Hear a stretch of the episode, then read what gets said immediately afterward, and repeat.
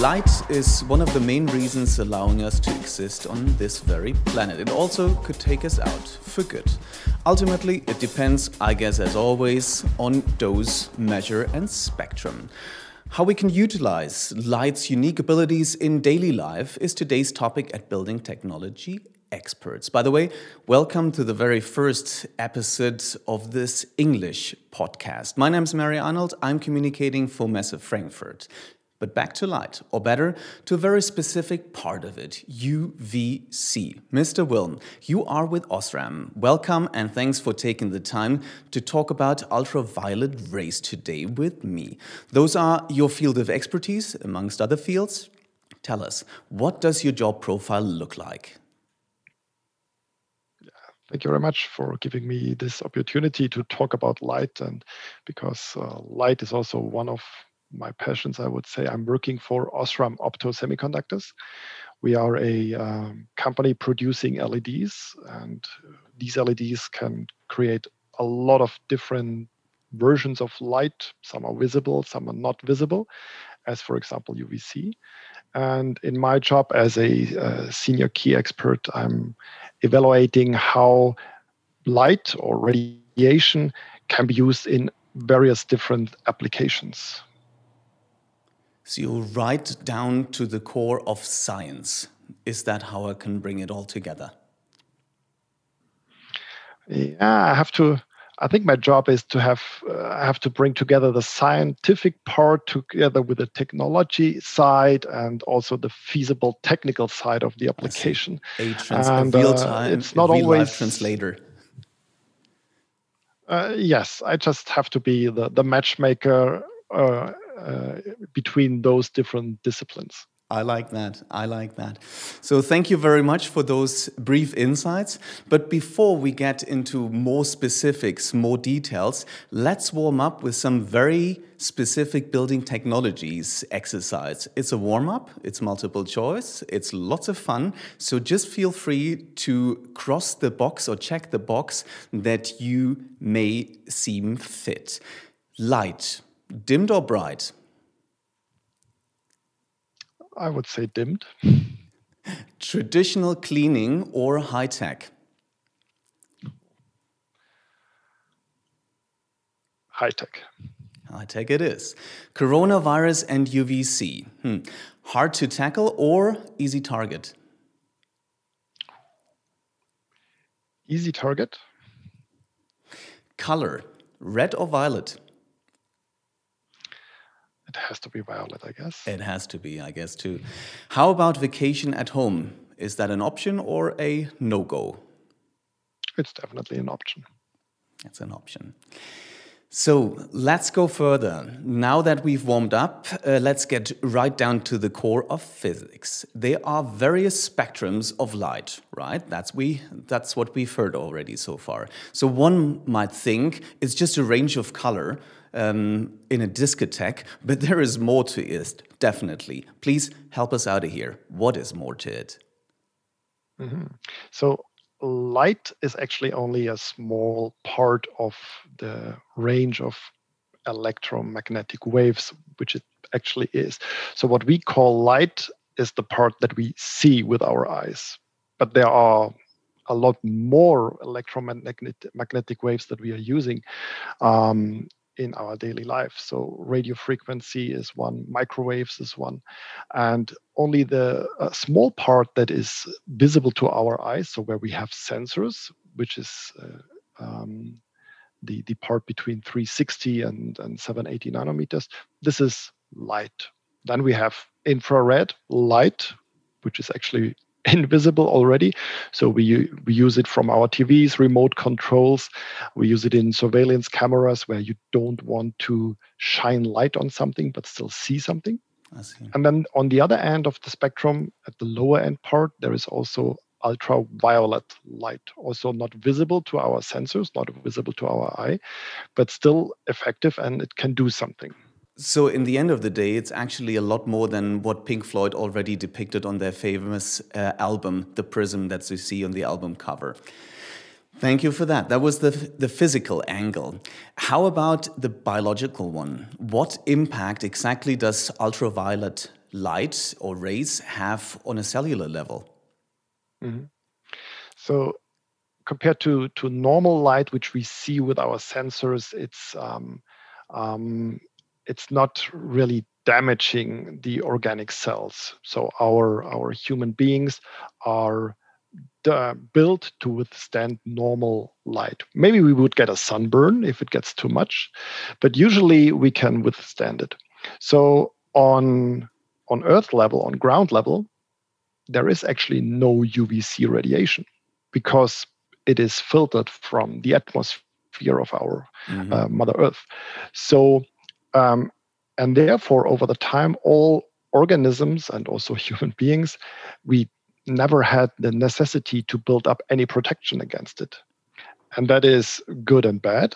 So the good part is um, with if we create UVC radiation, uh, which is between let's say 280 and, and, and 290 nanometer, which does not exist naturally on on the Earth, we can do something with it. That is, for example, treating microorganisms that we don't want to have. Yeah. And um, on a cellular level, what we therefore do is we um, really interact, or the light really interacts on a DNA level. Mm-hmm. So it prevents the um, it prevents the reproduction um, of, for example, bacteria by really damaging or um, the DNA of the microorganism itself. That probably also has something to do with the with the size um, and the protection levels of the mechanism itself. So probably we as humans have a few more protection mechanisms than a bacteria, right? Mm, to a certain extent, yes, but to it really depends on the amount of light. If you imagine that a, a virus or a bacteria is quite small and there is not a, a, lot of organic mass around it, so there is no filter, so the, the radiation can go directly to the DNA yeah. of the cell. But also ultraviolet and especially UVC um, radiation is harmful for human beings as well. So In we should. It also harms our cells, so we should not be exposed to it. So we got to be careful. I have to admit, it sounds all a little like magic, maybe because we can see it.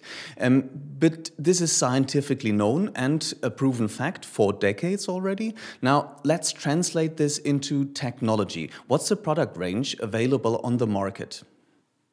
Yeah. So UVC radiation is nothing new.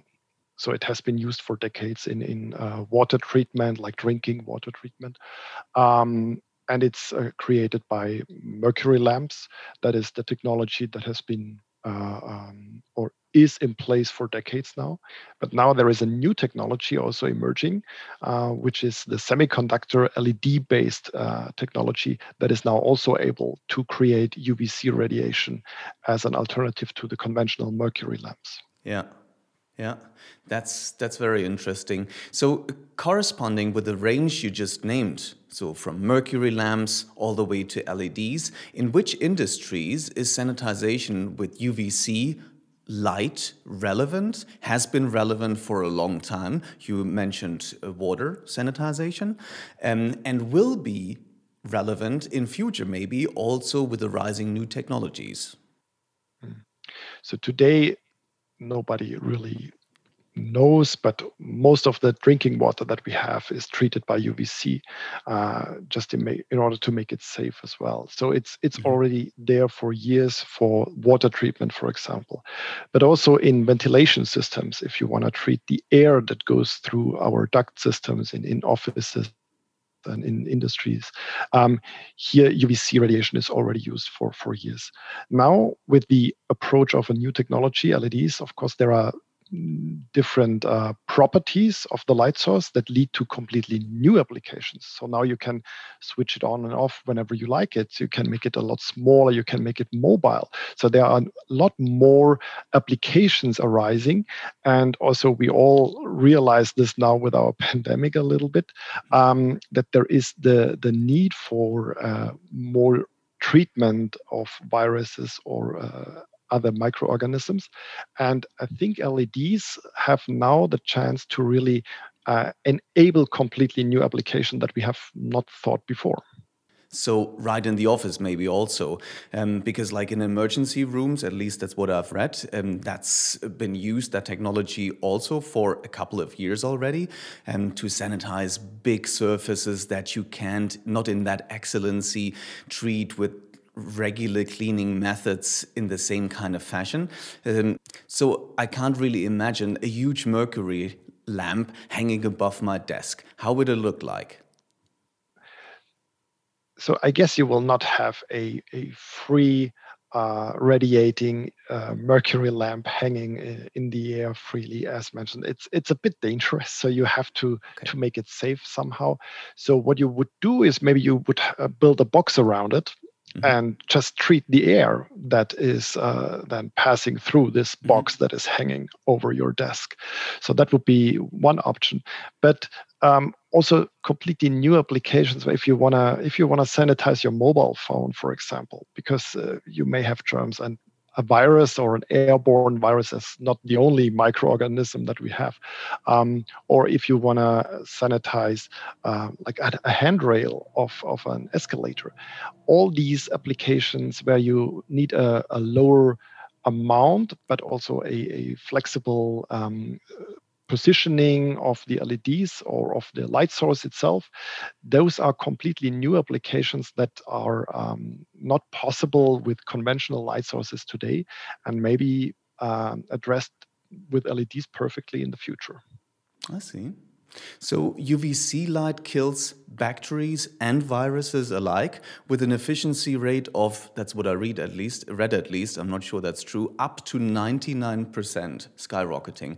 In this uh, always is this always the case? And what do we know about the influence it has on our own organisms in in this relation? After all we are also composed of a bunch of cells and maybe some bacteria Exactly.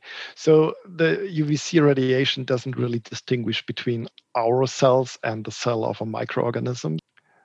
As mentioned earlier, the, the uh, UVC radiation targets directly the DNA, and therefore also our own bunch of cells um, will be affected by the radiation. Uh, but as always in life, it's it's a matter of the dose. So um, you mentioned the 99%. That is definitely possible. It just depends on how much radiation do you apply for how long. Mm-hmm. And uh, so the, the target is really, or the question is really what you want to achieve.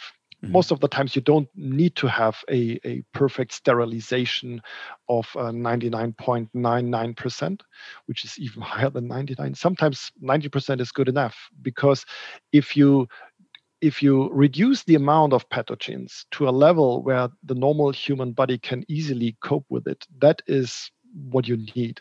So in the end, you you always have different applications with different um, uh, dose requirements and therefore different um, uh, rates of reduction. So when we talk about these uh, effective uh, um, efficiency rate um, of 99%, that is a reduction rate. Uh, uh, so you would reduce the amount of, of pathogens from 100 uh, pieces to down to 99. So one would still survive, but maybe this perfectly fine.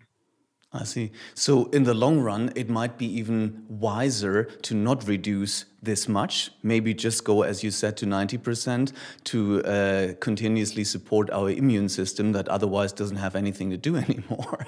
Yeah. I understand. Thank you. So, um, in the end, that's what we took and learned from it. And this tech, this technology has to be handled with care.